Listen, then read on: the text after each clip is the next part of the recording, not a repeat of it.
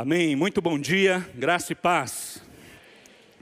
Parabéns porque você escolheu o melhor lugar para estar neste feriado, adorando ao Senhor, invocando o seu santo nome. Nós sabemos que temos muitos irmãos viajando, como nós oramos, nossos adolescentes estão em acampamento lá no, S, é, no Seminário Bíblico Palavra da Vida, lá em Curitiba. Os jovens estão aqui na Estrada do Coco e você que está aí em outras localidades nos acompanhando por esta manhã, muito bem-vindo. Que o Senhor possa falar ao nosso coração de forma poderosa.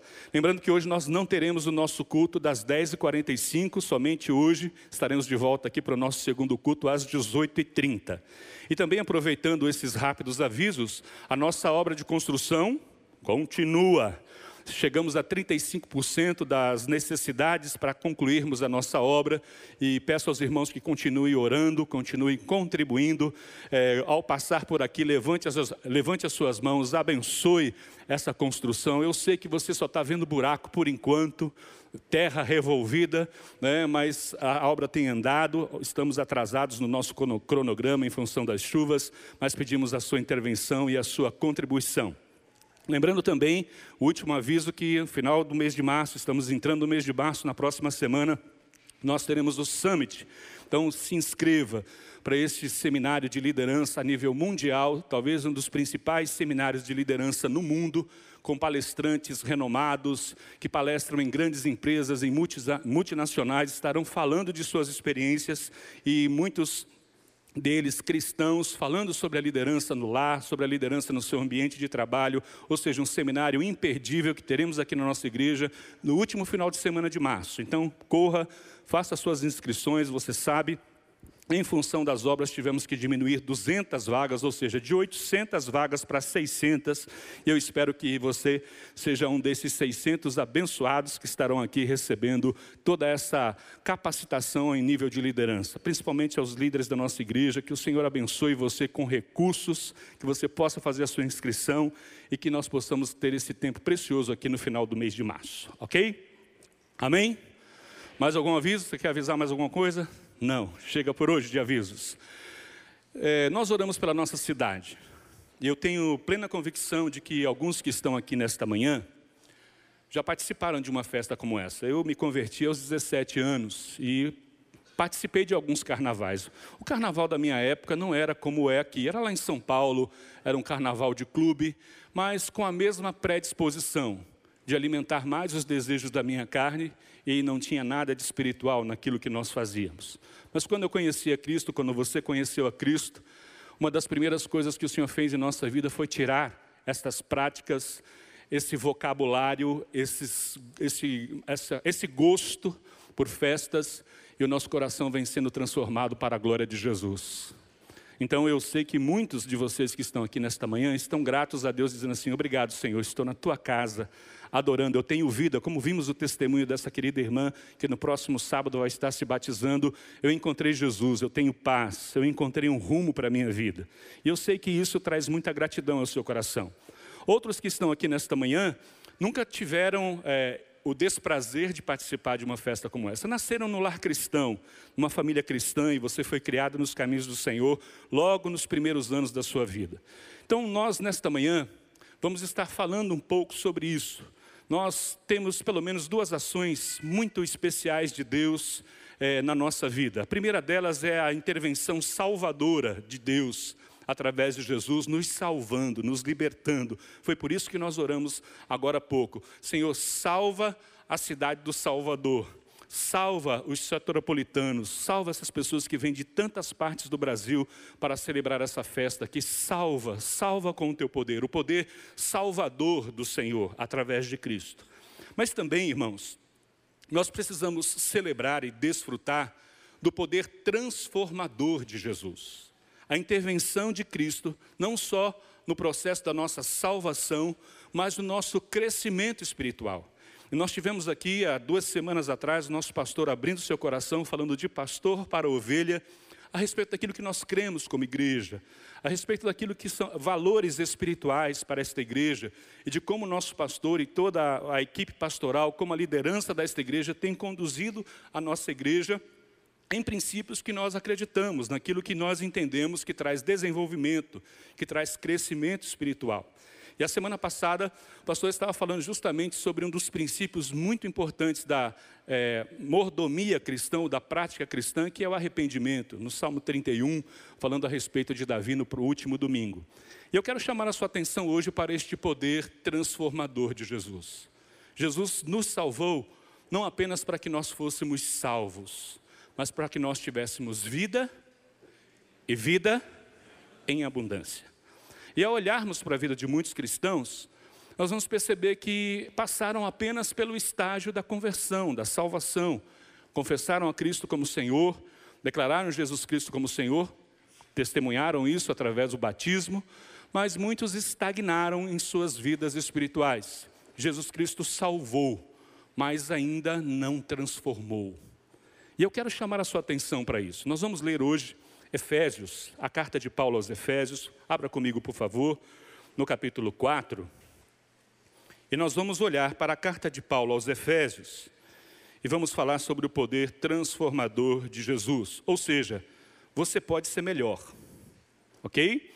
Você pode ser melhor do que você é hoje.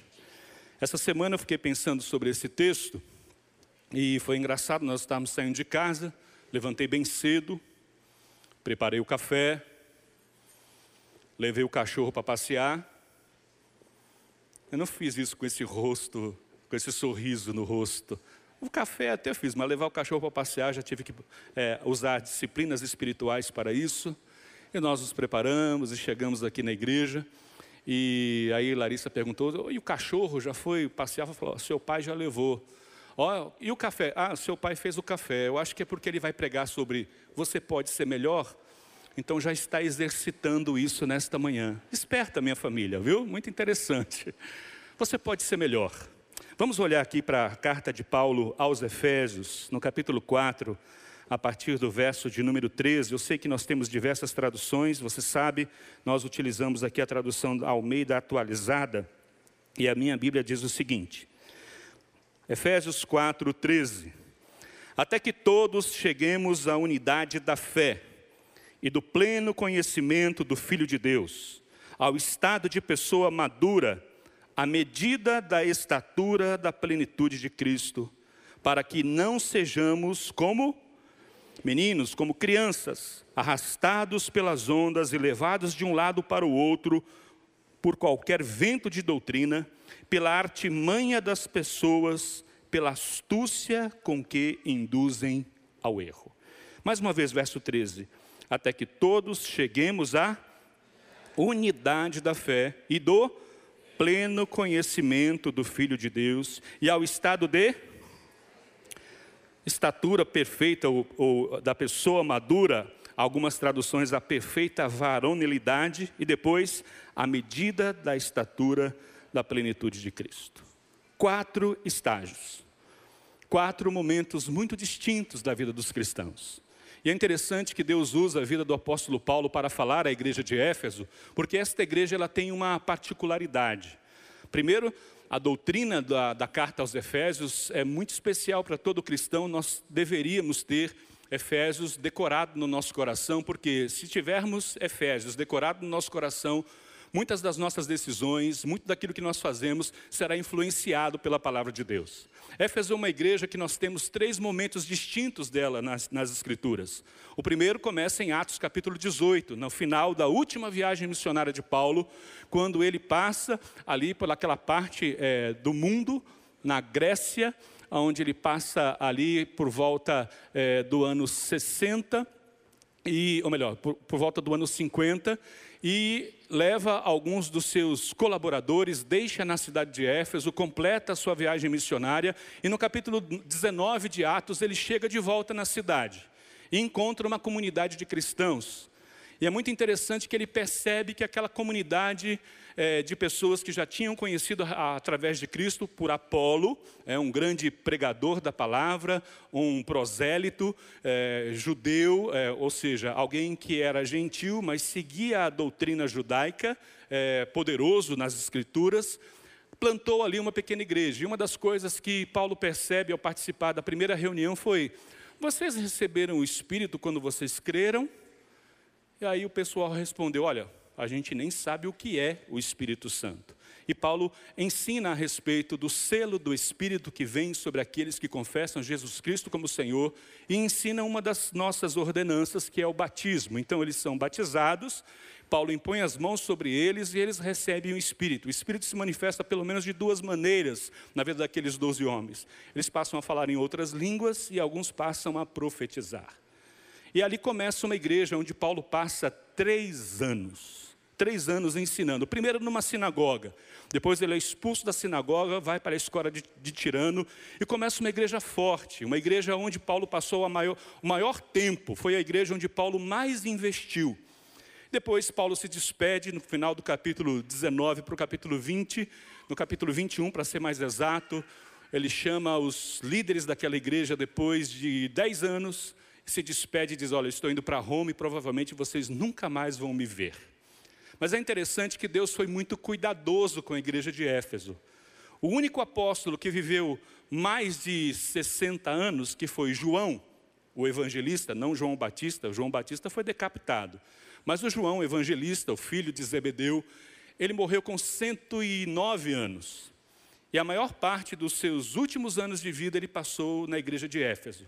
E é exatamente na igreja de Éfeso que ele escreve o Evangelho, as suas três cartas. Depois, Domiciano manda ele como exilado para a ilha de Patmos e ele escreve o quinto livro, que é Apocalipse. Então, Deus permitiu que João cuidasse daquela igreja de uma forma muito especial. Então, num primeiro momento, Paulo planta aquela igreja, estabelece ali uma doutrina. Depois, nós temos a carta de Paulo aos Efésios, que ele escreve quando estava preso em Roma. E depois, Éfeso aparece de novo, a igreja de Éfeso aparece de novo onde? No Apocalipse no capítulo 2. Então nós temos três momentos distintos. E nós vamos perceber que esta igreja pôde ver na prática que esses quatro elementos que nós vamos falar nesta manhã têm que fazer parte da vida de um cristão, porque senão ele vai naufragar na fé. E é interessante que ele diz que o primeiro ponto é a unidade, até que todos cheguemos à unidade da fé. O que vem a ser a unidade da fé? Isso quer dizer é, todos são unânimes naquilo que pensam? Absolutamente não. Não, é, não há um movimento que tenha mais de uma ou duas pessoas ou três que seja completamente uniforme. Deus nos criou diferentes, nós temos uma personalidade diferente, temos temperamentos diferentes, temos dons diferentes, somos muito diferentes uns dos outros. Então, cada um pensa de uma forma, cada um tem um gosto diferente, mas a unidade da fé é você estar unido em princípios básicos. Por exemplo, eu mencionei para vocês a respeito desse movimento que existe aqui no, em Salvador há 20 anos, chamado Espiritual Salvador. Ele é coordenado pelo pastor Elcio, lá da Igreja Batista do Garcia. Mas muitas outras igrejas de diversas denominações fazem parte é, deste movimento, deste movimento de oração é, pela cidade do Salvador. E nem todo mundo pensa a mesma coisa. Algumas igrejas têm uma prática, outras igrejas têm outras. Mas existe uma unidade numa coisa em comum, ou seja, queremos ver Salvador sendo liberta desta ação maligna, desta ação prejudicial à sociedade, que é o carnaval. Então, algo em comum une os irmãos, e é isso que Paulo está dizendo. Nós precisamos estar é, unidos naquilo que nós cremos, ou seja, nossa, é, nada cresce sem que haja uma base sólida. Guarde isso, nada cresce, nada se desenvolve se não tiver uma base bem, é, que sustente bem, que seja uma base sólida. Por exemplo, eu estou aqui quase todos os dias na igreja.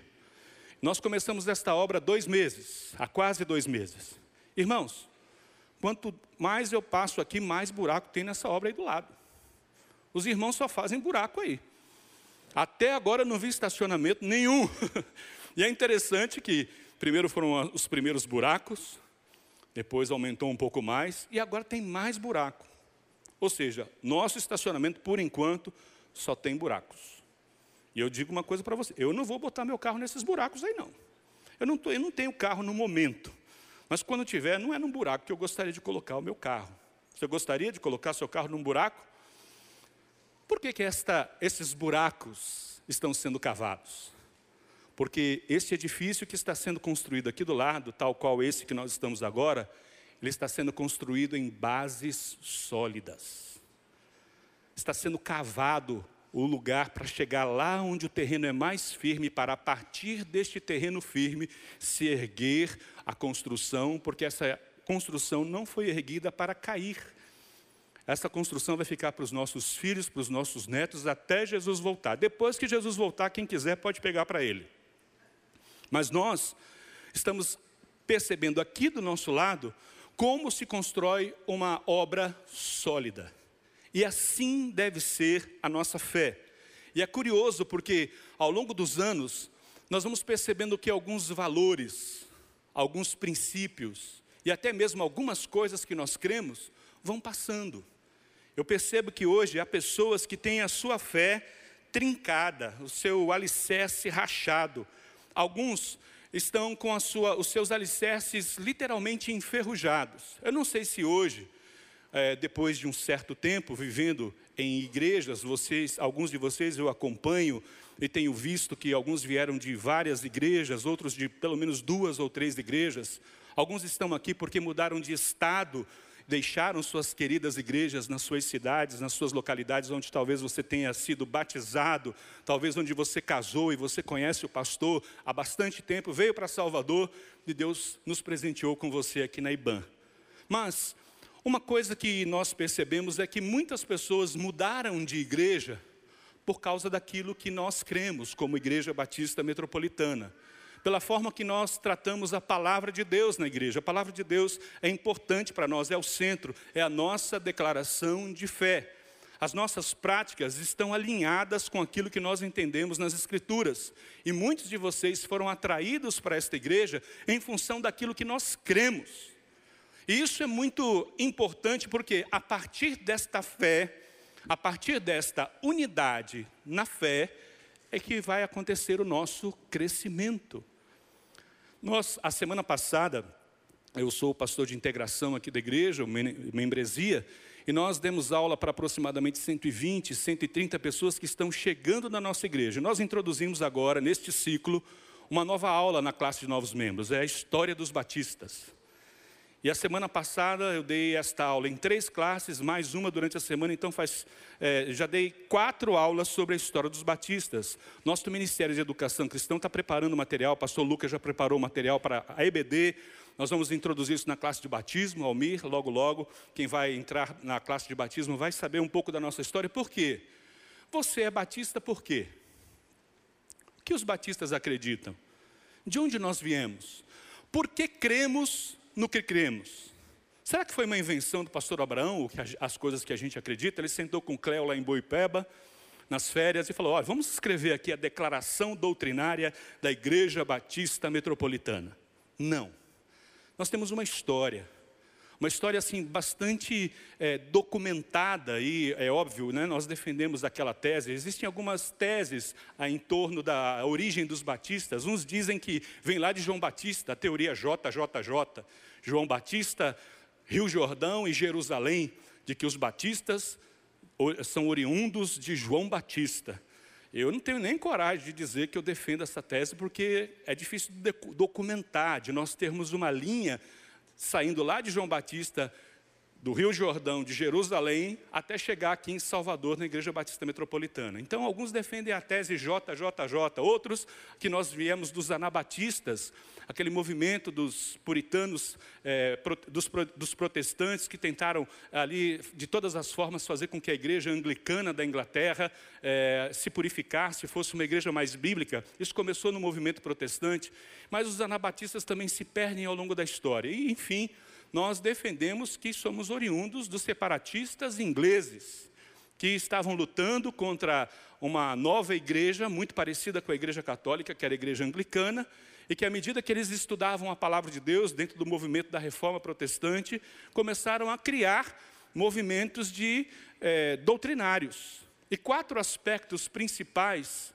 regem tudo o que aconteceu na Europa é, a nível de reforma protestante. O primeiro deles, a autoridade das Escrituras, a Bíblia como única regra de fé.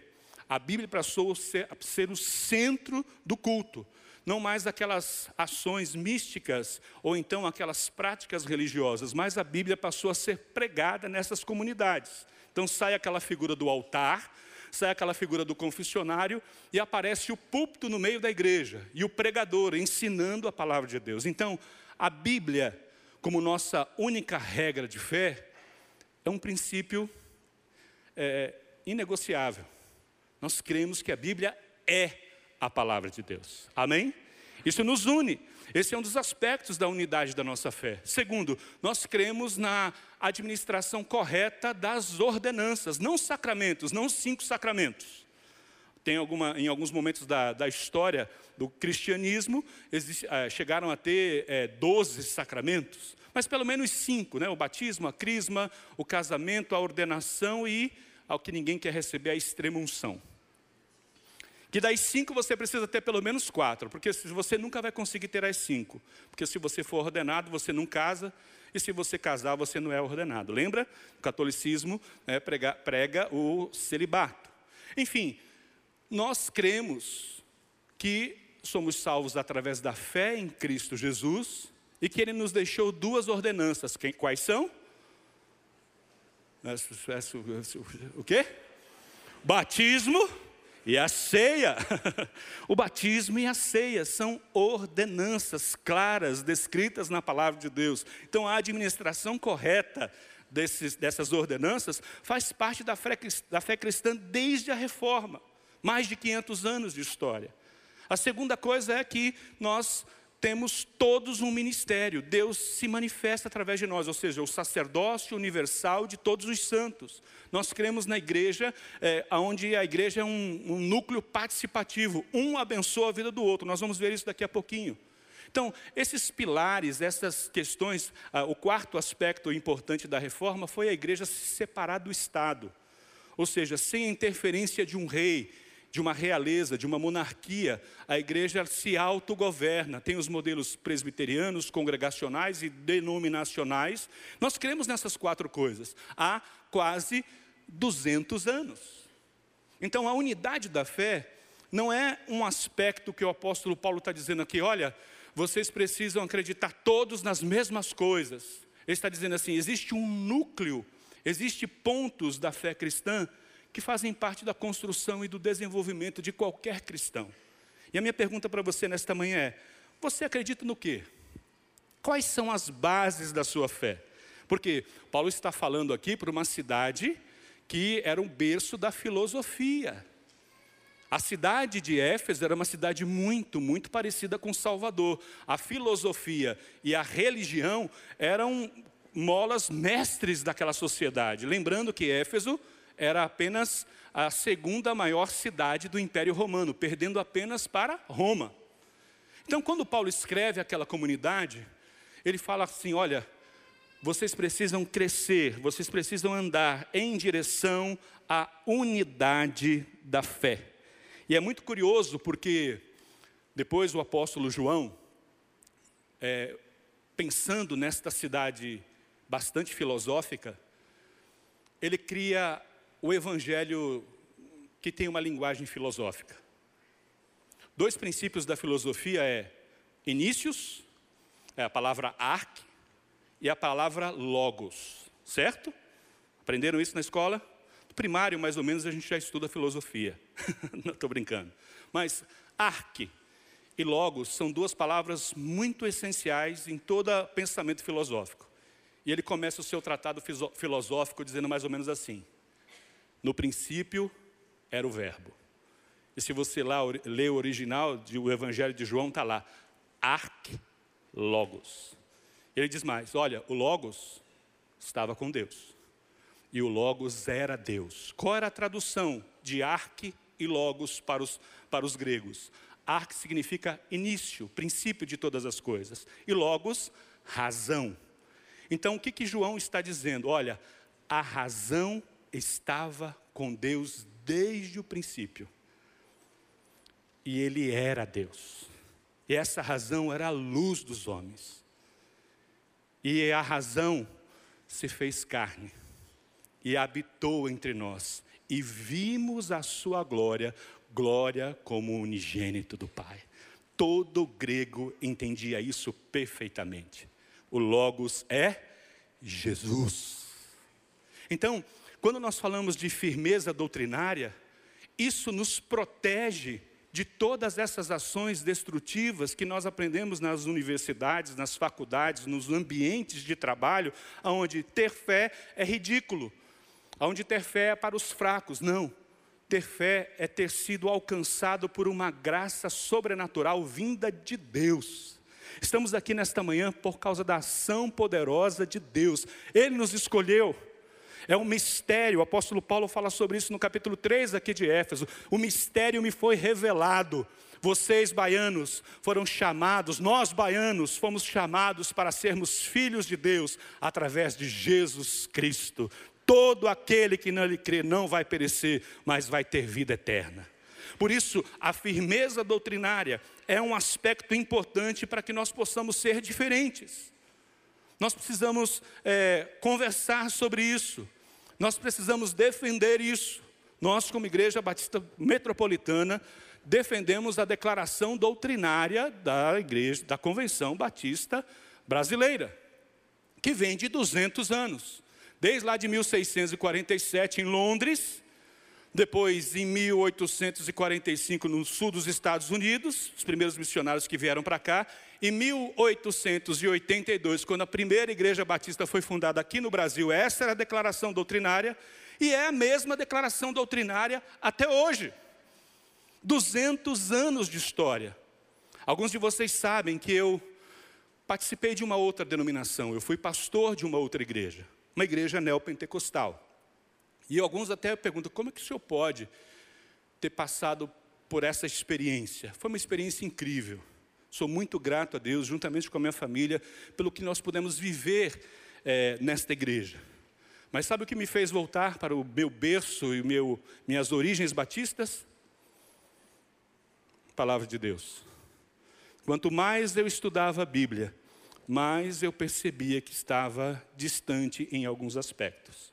Então, quando foi mil, é, agora em 2011, que nós estávamos já completamos 10 anos da igreja que nós começamos aqui em Salvador, Igreja Restauração e Vida, da qual nós fomos líderes durante 15 anos. Eu falei, olha, nós precisamos voltar para as nossas origens.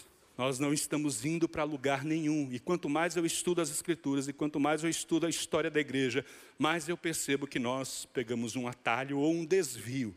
Nós vamos voltar para a nossa denominação. E foi bom que, graças a Deus, como bom baiano, fui muito bem recebido na nossa denominação aqui em Salvador.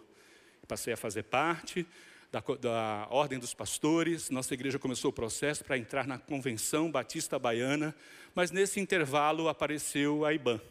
Né? Então hoje a maior parte dos membros desta igreja estão aqui na IBAN, e eu não sei se você sabe, estamos aqui na IBAN já há quase quatro anos. Por quê? Por causa da unidade da fé cremos nas mesmas coisas. Então, quando o meu pastor vem aqui e fala do que ele acredita, meu coração queima, porque é exatamente o que eu acredito, é o que a minha família acredita. Então, sem unidade na fé, não há desenvolvimento espiritual. Você pode ser melhor. Tenha uma fé consistente. Quais são os alicerces daquilo que você crê? Cavou bem fundo? Foi lá, começou lá nas origens e você construiu um bom edifício, porque se esse edifício não for bem construído, quando vier qualquer vento, qualquer ação enganosa, você vai ser como um menino.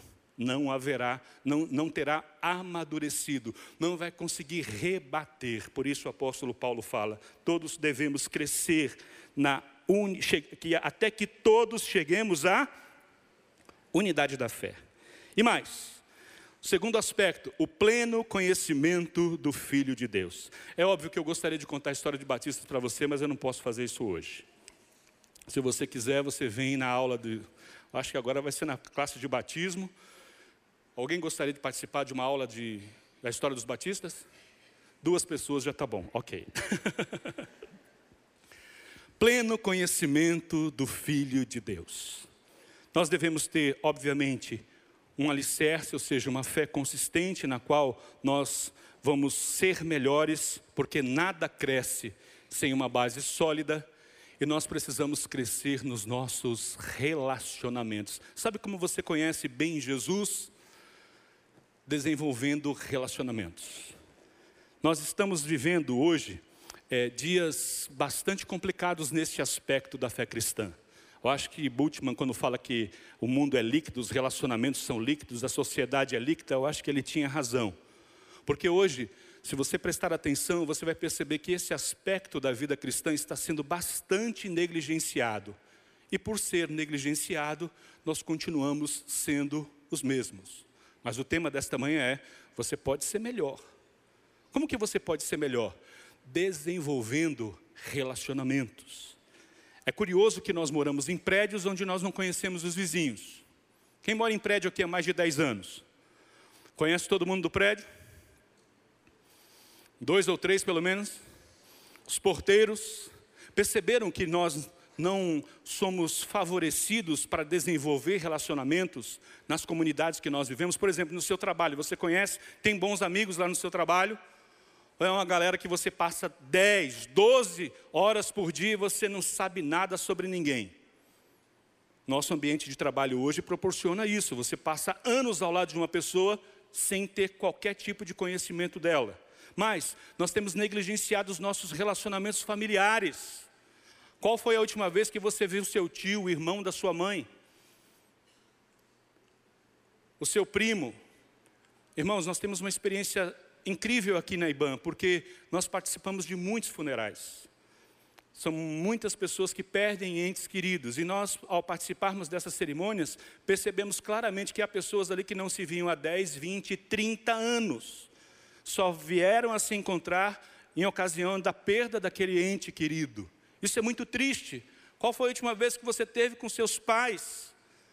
Qual foi a última vez que você teve com seus irmãos? Percebe que há um complô infernal para que os relacionamentos sejam fragmentados, destruídos, mas isso faz parte do conhecimento de Cristo. Se você quer conhecer Cristo, você vai ter que andar com pessoas. Foi isso, o ministério de Jesus, ele foi um ministério de liderança relacional. Ele começa se relacionando com 12 pessoas. E ele se relaciona intensamente com essas 12 pessoas, dentre elas João, que era o discípulo a quem Jesus amava, era aquele que reclinava a cabeça no seu peito. Enfim, nós temos no ministério de Jesus um exemplo de uma disciplina cristã que nós não podemos negligenciar. Nós só vamos crescer no pleno conhecimento do Filho de Deus se fizermos o que ele fazia. E o que, que Jesus fazia? Ele restaurava os relacionamentos. Ele ia para conversar com uma mulher samaritana, e ele chegava perto dela, e este homem que não conversava com mulher, passava a conversar com a mulher. E esse judeu que não se dava com os samaritanos, passava a se dar com os samaritanos. E naquele relacionamento houve salvação em toda Samaria. Aquela mulher que já estava no quinto relacionamento conjugal, teve a sua vida salva, restaurada. Jesus teve relacionamentos, é, liderança relacional. Eu tenho ensinado isso nos grupos de liderança que eu treino aqui na igreja. Você jamais vai ser bem sucedido se você não se relacionar com as pessoas com as quais você lidera. É um desafio para nós. Então, quando ele fala que nós devemos crescer no pleno conhecimento do Filho de Deus, ele está dizendo assim: olha, relacione-se. Permita que Deus restaure relacionamentos que foram quebrados, porque aí no verso de número 1 do capítulo 4, vamos ler juntos, você está com a sua Bíblia aberta, diz assim: Por isso, eu, prisioneiro do Senhor, peço que vocês vivam de maneira digna da vocação a que vocês foram chamados, com toda a humildade e mansidão, com longanimidade, suportando uns aos outros em amor, fazendo tudo para preservar a unidade do Espírito no vínculo da paz. Por quê? Há um só corpo, um só Espírito, como também é uma só a esperança para a qual vocês foram chamados, há um só Senhor, uma só fé, um só batismo, um só Deus e Pai de todos, o qual é sobre todos, age por meio de todos e está em todos. Relacionamentos. Se você é um profissional, muito bem capacitado, você tem 15% apenas de chance de ser bem sucedido no seu trabalho. Porque hoje, é, confirmando o que Dale Carnegie já falava a, lá na década de 60, de que um profissional ele precisa se relacionar bem para ser bem sucedido. 15% da, da sua capacidade, é, a, sua a sua capacidade representa 15% da sua eficiência, ou seja, seu preparo acadêmico, seu conhecimento, línguas, é, doutorado, pós-doutorado, o que você fez vai contribuir apenas com 15% da sua performance profissional. Porque os, 8, 8, os outros 85% diz respeito a como você trabalha em equipe. Se você não aprendeu a trabalhar em equipe, você foi demitido ou será demitido. Graças a Deus ninguém disse amém. Mas é uma verdade, não sou eu que estou dizendo, são as pesquisas. Se você trabalha com RH e está aqui, dê um joinha aí agora. Porque você vai contratar uma pessoa que se relaciona bem com uma equipe. Não importa se você tem o melhor profissional, a pessoa que sabe tudo sobre aquele ramo que você trabalha, mas ele não se dá bem com seus companheiros, com seus colaboradores. Então essa pessoa será demitida. Você precisa aprender a lidar com a sua família. Porque se você não se relacionar bem com a sua família, ela estará, ela está ou estará comprometida. Procura só dar dinheiro para sua família para você ver só o que vai acontecer. Dá dinheiro, dá di recursos. Aí você trabalha de manhã, de tarde, de noite, passa, dá uma olhada nos seus filhos e sai de novo e trabalha de manhã, de tarde, de noite. Vai chegar uma hora que os seus filhos vão chegar para você e dizer assim: pai, eu não quero mais o seu dinheiro. Mãe, eu não preciso mais do seu dinheiro, eu preciso da sua atenção. Você percebeu que meu dente caiu? Você percebeu que é, teve uma mudança? Ah, Aí eu percebo que alguns pais têm trabalhado tanto para prover de recursos os seus filhos, mas têm negligenciado um princípio espiritual que é desenvolver relacionamentos. Eu sei que você não nasceu sabendo, ninguém nasce sabendo ser pai e mãe, ou tarefa difícil. Se alguém souber de algum curso, de algum curso, como cinco passos como ser um bom pai. 426 passos para, para você ser uma boa mãe. 1517 passos para você ser um bom marido. Porque precisa mais ou menos disso. para você ser uma boa esposa. Não existem, mas percebe como nós precisamos de Deus no desenvolvimento dos nossos relacionamentos, porque teremos decepções. Nos relacionaremos com pessoas que são diferentes de nós que não estão é, pensando da mesma forma que nós pensamos.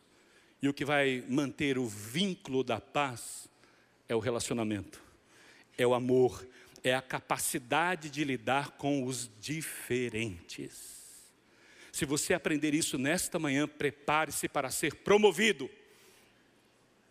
Promovido a bom pai, promovido a, bom, a boa mãe, promovido a bom marido, promovido a boa esposa e talvez até promovido a um bom funcionário. Comece dando, comece dando bom dia. É, três passos para você desenvolver um bom relacionamento. Anota aí rapidamente que eu vou falar bem rápido. Primeiro, seja educado. Relacionamentos começam por educação. Bom dia, boa tarde, como vai? Tudo bem? Ok, bom dia, obrigado, com licença. Começa bem os relacionamentos. Segundo, por afinidade. Você qual é o seu time? Bahia, ou oh, sou Vitória, e qual o seu partido, sem brigar, qual é a sua afinidade?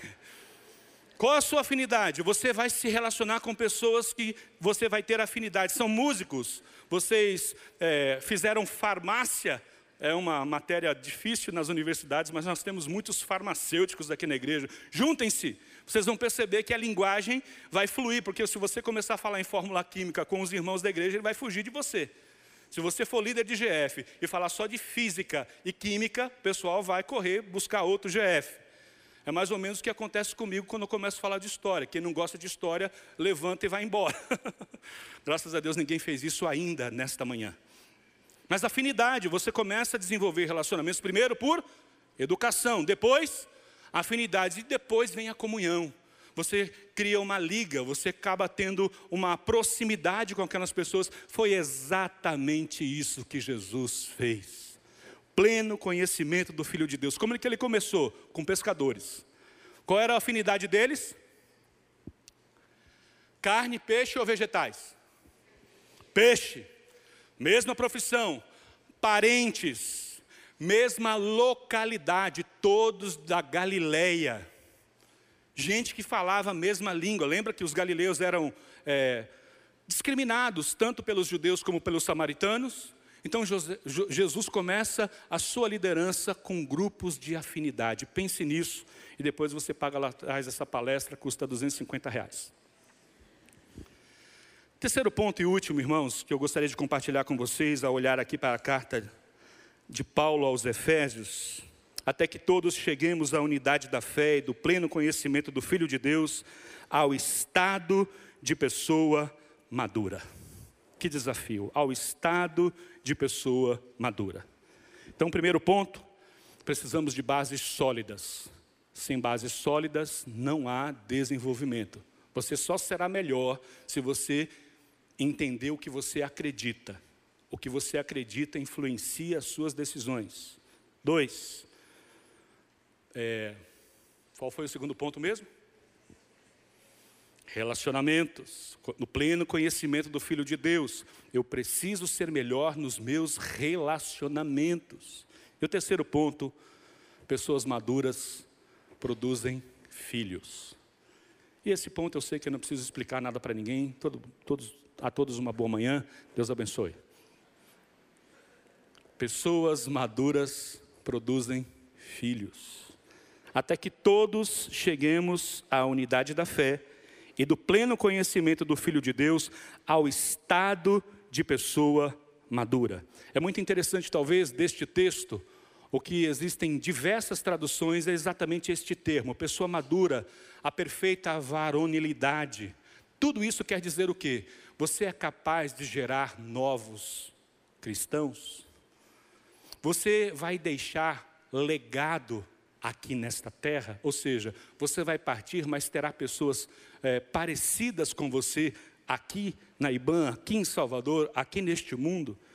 É muito curioso porque existem pessoas que não deixaram ninguém parecido com eles aqui na face da terra. Né? É, eu escrevi uma frase: não é possível que na face da terra não tenha ninguém que você ajudou a crescer e a se desenvolver, a, a se desenvolver. Se isso é verdade, isso só acontece com pessoas imaturas pessoas que não podem gerar filhos. E é interessante que o apóstolo Paulo, ele acaba desenvolvendo um pouco melhor este tema no verso 14. Ele diz assim: "Para que nós não sejamos o quê? Meninos, arrastados pelos, pelas ondas e levados de um lado para o outro por qualquer vento de doutrina, pela artimanha das pessoas e pela astúcia com que induzem ao erro. Aqui ele desenvolve um pouco mais, dizendo que a pessoa que é imatura, que não é, atingiu uma maturidade. Do que, que nós estamos falando de maturidade? É, não tem a ver com idade. E também não tem a ver com tempo de conversão. Tem a ver com eu aprendi alguma coisa muito especial, lembra? A base da minha fé. Eu apliquei essas coisas na minha vida através de relacionamentos. Sabe o que naturalmente vai acontecer? Pessoas vão querer aprender com você. Eu conversava com uma pessoa essa semana e ela me disse assim: Sabe uma, uma das minhas maiores alegrias como cristã? Ela trabalha na área de saúde. É o fato de eu não precisar dizer para ninguém que eu sou cristã. É quando no meu trato com as pessoas, a maneira como eu relaciono com os meus colegas, a maneira como eu trato os meus pacientes, Vez ou outra a pessoa vira para mim e diz assim: Você é cristã, não é? Isso enche o meu coração de alegria. Por quê? É uma coisa tão natural, é uma coisa que faz parte da nossa vida que eu acabo gerando filhos. É interessante que a palavra carpos, né, que é frutos ou fruto, ela tem essa conotação, ou seja, é gerar alguém da própria espécie. Ou seja, eu tenho um estilo de vida, e à medida que eu vou passando pela vida das pessoas, eu vou influenciando de uma tal maneira que essas pessoas começam a absorver o meu estilo de vida. Começam a tratar a esposa como eu trato, trata os filhos como eu trato, trata os seus, a sua vida financeira como eu cuido. Enfim, você começa a influenciar outras pessoas. E para nós sermos pessoas diferentes, nós precisamos nos preocupar com isso. Porque alguns demoram alguns anos para rapidamente já começarem a gerar outros discípulos, outros filhos na fé. Outras pessoas que admiram de tal maneira que olha para aquela pessoa e quer reproduzir o comportamento. Olha, me fale um pouco mais sobre o seu Deus. Como que você lida com essa questão? As pessoas querem saber a sua opinião. Por quê? Porque você tem uma, uma fé sólida. A base da sua fé foi bem construída. Você pratica isso nos seus relacionamentos. Você está crescendo no conhecimento do Filho de Deus. Automaticamente você está sendo uma pessoa madura. Você percebe que uma pessoa é madura, e o termo grego tem a ver com isso, é de você ter a capacidade de gerar filhos. Então, alguns conseguem fazer isso com 13, 14 anos. Alguns conseguem fazer isso com um pouco mais de tempo. Mas existem pessoas que já estão com 30, 40 e nunca geraram filhos. E não tem a ver com problemas genéticos. Porque não se sentem ainda confortáveis. Eu glorifico a Deus porque tem um casal aqui na frente que gerou filhos. E foi tão bem gerado que foi logo dois. Aurina e Milena, grávida de gêmeos, dois meninos. Hã? Qual o nome mesmo? Esqueci. Lucas e Davi, um do Novo e outro do Velho Testamento. E, irmão, você sabe que a Bíblia tem 66 livros, né? É só, só um do Novo e um do Velho, é isso? Certo. Mas eu encontro com casais que dizem assim: Eu estou me preparando para ter filhos daqui três anos. Quanto tempo você tem de casado? Dez. Ah, então você vai precisar de muleta, já vai estar de dentadura quando for cuidar dos seus filhos. Isso é um mau sinal. Eu não estou, me entenda bem, de que você não deve programar, de que você não deve planejar os seus filhos, mas um sinal de maturidade é a capacidade de poder cuidar de uma outra pessoa. Se você não cuida de uma outra pessoa, você ainda não é maduro. Vamos repetir isso? Se eu ainda não cuido de uma outra pessoa, pode deixar ali que a doutora vai cuidar, viu? Dela. Se eu não cuido de uma outra pessoa, isso quer dizer que eu ainda não sou maduro. Porque só pode cuidar de uma outra pessoa quem é maduro. Irmãos, isso é um desafio para nós. E você pode ser melhor. Existe graça de Deus. O poder transformador de Jesus veio sobre nós para nós multiplicarmos, para nós gerarmos outros filhos na fé, para vermos pessoas sendo impactadas pelo poder de Deus através da nossa vida. É interessante que ele diz que nós devemos ter este procedimento, seguindo esta verdade em amor, cuidando uns dos outros. Eu encerro falando é, do último trecho desse versículo, onde ele diz que nós devemos chegar ao, à unidade da fé, do pleno conhecimento do Filho de Deus, ao estado de pessoa madura, à medida da estatura da plenitude de Cristo eu não quero, eu não me atrevo nesta manhã a falar com vocês sobre esse tema. Ser parecido com Jesus. Sexta-feira, um casal chegou para mim lá neste culto né, do Espiritual Salvador, me deu um abraço forte, eu fiquei constrangido, porque não identifiquei as pessoas. A pessoa olhou para mim, você não está me reconhecendo, né? Eu falei, não, olha minha barba branca, eu já tenho uma certa idade, tem misericórdia de mim. Falou, ah, eu fui sua ovelha. O senhor foi o meu pastor. O senhor fez o meu batismo. Eu falei, puxa, quanto tempo tem isso? 18 anos. Eu falei, é, Larissa, Larissa já é adulta. Nessa época, Larissa era criança do departamento infantil. Talvez você cuidava de Larissa. É isso? É isso mesmo. Pois é, ela já é adulta. O William já está quase do meu tamanho, para frente. Né? né, filho? No caso do William. Eu falei, olha, eles viraram assim, pastor, Posso dizer uma coisa para o senhor que a gente sempre fala lá em casa? O senhor é a pessoa mais parecida com o coração de Jesus que a gente conheceu. Irmãos, eu não sei se eu chorava, se eu clamava pela misericórdia de Deus, porque a primeira coisa que veio na minha cabeça, esse casal precisa conhecer mais pessoas, mais líderes, mais pastores, porque estou tão distante disso eu ainda não consigo ver a plenitude de Cristo. O que é a plenitude de Cristo? Ser parecido com Jesus, nas suas atitudes, na sua maneira de falar, na sua maneira de pensar. Glorificar o Pai 24 horas por dia, eu ainda não faço isso. eu ainda luto com alguns hábitos, eu ainda tenho dificuldade com alguns relacionamentos, eu preciso melhorar, eu preciso ser melhor. Se tem uma coisa que é consistente em mim, é a minha fé. Eu sei em quem tenho crido. E estou bem certo que Ele é poderoso para guardar o meu depósito até aquele dia. Tenho conhecimento da minha fé, posso falar a respeito da minha fé, mas ainda tenho algumas dificuldades nos relacionamentos.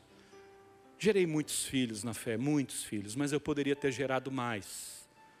Mas quando eu falo de parecer-se com Jesus, eu acho que é o meu próximo desafio daqui para frente. Eu acho que nos próximos 25 anos, eu preciso andar dia após dia sendo mais parecido com Cristo. Esse é o meu desafio, mas esse é o seu desafio também. Amém? Você pode ser melhor. Você pode ser melhor. Talvez você esteja confuso hoje porque a sua fé ainda não tem um alicerce. Cave os buracos, estude, busque ajuda. Você não vai conseguir isso sozinho. Lembra que eu disse a vocês: buracos e mais buracos sendo feitos, porque nós estamos construindo um edifício sólido, não é um puxadinho. Eu percebo que algumas pessoas têm a sua fé como se fosse um puxadinho. Alguém veio, falou alguma coisa, ele logo acolheu. E aí depois se decepcionou e disse: o Evangelho é isso. Não, o Evangelho não é isso. O Evangelho é isso. O Evangelho é conhecer a Cristo dia após dia. Isso é o Evangelho. Não aquilo que uma pessoa que te decepcionou, te entristeceu. Então, você pode ser melhor. Você pode ser melhor. Naquilo que você acredita. Na forma como você se relaciona com as pessoas na maneira como você influencia pessoas, gerando outros filhos. E assim, dia após dia, à medida que o tempo vai passando, você vai ficando mais parecido com Jesus. Que assim seja conosco. Que assim Deus tenha a misericórdia de cada um de nós, para que possamos alcançar o pleno conhecimento da plenitude de Cristo, a plenitude de Cristo. Que nós possamos andar assim, mas seguindo a verdade em amor cresçamos em tudo naquele que é o cabeça, Cristo, de quem todo o corpo, bem ajustado e consolidado pelo auxílio de todas as juntas, segundo a justa cooperação de cada parte, efetua o seu próprio crescimento para a edificação de si mesmo em amor.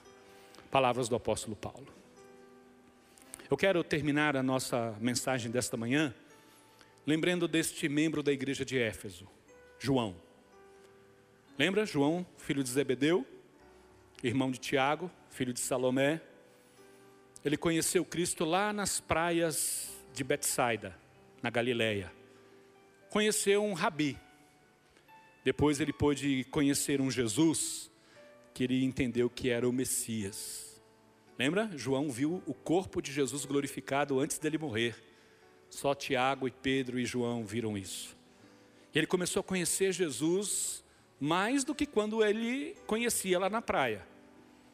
Quando Jesus foi crucificado, João, o evangelista, foi o único discípulo que ficou aos pés da cruz. Todos os outros fugiram. Ele conhecia tanto Jesus que ele não se ausentou no momento de sua morte, ao ponto de Jesus chegar para ele e falar: Filho, essa aí é tua mãe. Mãe, esse aí é teu filho. E João sai dessa experiência, talvez impactado por aquele Jesus que ele conheceu, mas com aproximadamente 90 anos. João encontra com Jesus de novo. Não o Jesus do mar da Galileia. Não aquele Jesus, o Messias, que ele andou três anos. E também não aquele Jesus crucificado. Quando João vê Jesus no primeiro capítulo de Apocalipse, ele diz assim: eu vi o Senhor num alto e sublime trono. Percebe que é progressivo o nosso conhecimento de Cristo? E quando ele viu Jesus, ele caiu como morto, porque o seu cabelo era branco como a neve, os seus olhos como chamas de fogo, da sua boca saía uma espada desembainhada, a sua voz era uma voz de muitas águas. Cresçamos no conhecimento de Cristo. Você pode ser melhor. Amém? você pode ser melhor. Cresça no conhecimento de Cristo. Vamos orar. Feche os teus olhos por alguns instantes. Obrigado pela sua atenção. Espero que esta palavra tenha falado ao seu coração, você que está aqui, você que nos ouve. Eu quero voltar a essa experiência de João, porque ele é o último que escreve sobre os Efésios. Paulo escreveu, Lucas narrou o começo da igreja, Paulo narrou a funcionalidade da igreja durante 10 anos, mas depois de 30 anos, João escreve sobre Éfeso de novo. E eu vou ler aqui para você, enquanto você está de cabeça baixa, olhos fechados, o que Paulo, o que João recomenda à igreja de Éfeso, depois de 30 anos, depois de ter tido experiências extraordinárias, ele chega para a igreja de Éfeso e diz assim: tenho, porém, contra você o seguinte: você abandonou o seu primeiro amor. Lembra-te, pois, de onde, onde você caiu, arrepende-te e volta à prática das primeiras obras. Se não, se não se arrepender, virei até você e tirarei o seu candelabro do lugar dele Lembra-te de onde caíste. Tenho, porém, contra você que você abandonou o primeiro amor. Eu não quero terminar assim. E eu tenho certeza que você que está aqui não quer terminar assim. Alguém que abandonou as primeiras práticas, aquele fervor, aquela alegria de estar na presença de Deus, aquele prazer de estar no culto, de ouvir a palavra, ou ao longo do tempo você foi se desgastando, desgastando, desgastando, ao ponto de olhar para trás e perceber que o seu relacionamento com Cristo não cresceu, não se desenvolveu, a sua fé não é sólida, você não desenvolveu relacionamentos, você não ajudou pessoas, consequentemente não é parecido com Cristo. Que esta palavra de João seja uma palavra desafiadora para nós. Não vamos abandonar o nosso primeiro amor. Vamos continuar nos dedicando, crescendo na unidade da fé, no pleno conhecimento do Filho de Deus, chegando à estatura de homem maduro, de mulher madura, e crescendo na plenitude de Cristo. Ajuda-nos, ó Deus, por favor, nesta manhã, a compreender esta palavra e que nós, como igreja, possamos ser pessoas que podemos ser melhores que o nosso checklist, que temos feito já em cultos anteriores, onde o nosso pastor tem falado ao nosso coração, possa nos transformar em pessoas melhores. O poder transformador de Jesus está sobre nós, nós temos certeza. E se houver alguém aqui nesta manhã, Senhor, que ainda não te conhece, que ainda não começou esta boa obra, que isso possa começar nesta manhã. Nós queremos pedir que o Senhor fale aos corações, e que ao final desta reunião eles venham até nós e nós possamos orar por eles em teu nome. Mas olha esses irmãos que já nasceram de novo, que já têm os seus nomes escritos no livro da vida. Eles podem ser melhores, eles podem fazer mais, eles podem ser mais parecidos, nós podemos ser mais parecidos com o Senhor.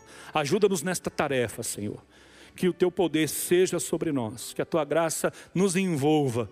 Senhor, que haja arrependimento em nós, que possamos nos lembrar de onde caímos, onde falhamos nos relacionamentos, onde falhamos na construção, ó Deus, da nossa fé. Nos ajuda nesse processo, Senhor. Em nome de Jesus, só o teu Espírito pode fazer isso. Nós podemos ser melhores, nós queremos ser melhores para a glória do teu nome. Abençoa cada marido, cada esposa Abençoa cada pai, cada mãe que aqui está, nesta difícil tarefa de ajudar na construção de uma outra pessoa. Senhor, abençoa os relacionamentos, abençoa as famílias que aqui estão vivendo crises, que o teu poder se manifeste sobre eles e que a tua palavra flua através dessa experiência como verdade transformadora. Em nome de Jesus, abençoa aqueles que têm dificuldade nos relacionamentos, para que cresçam e amadureçam, em nome de Jesus.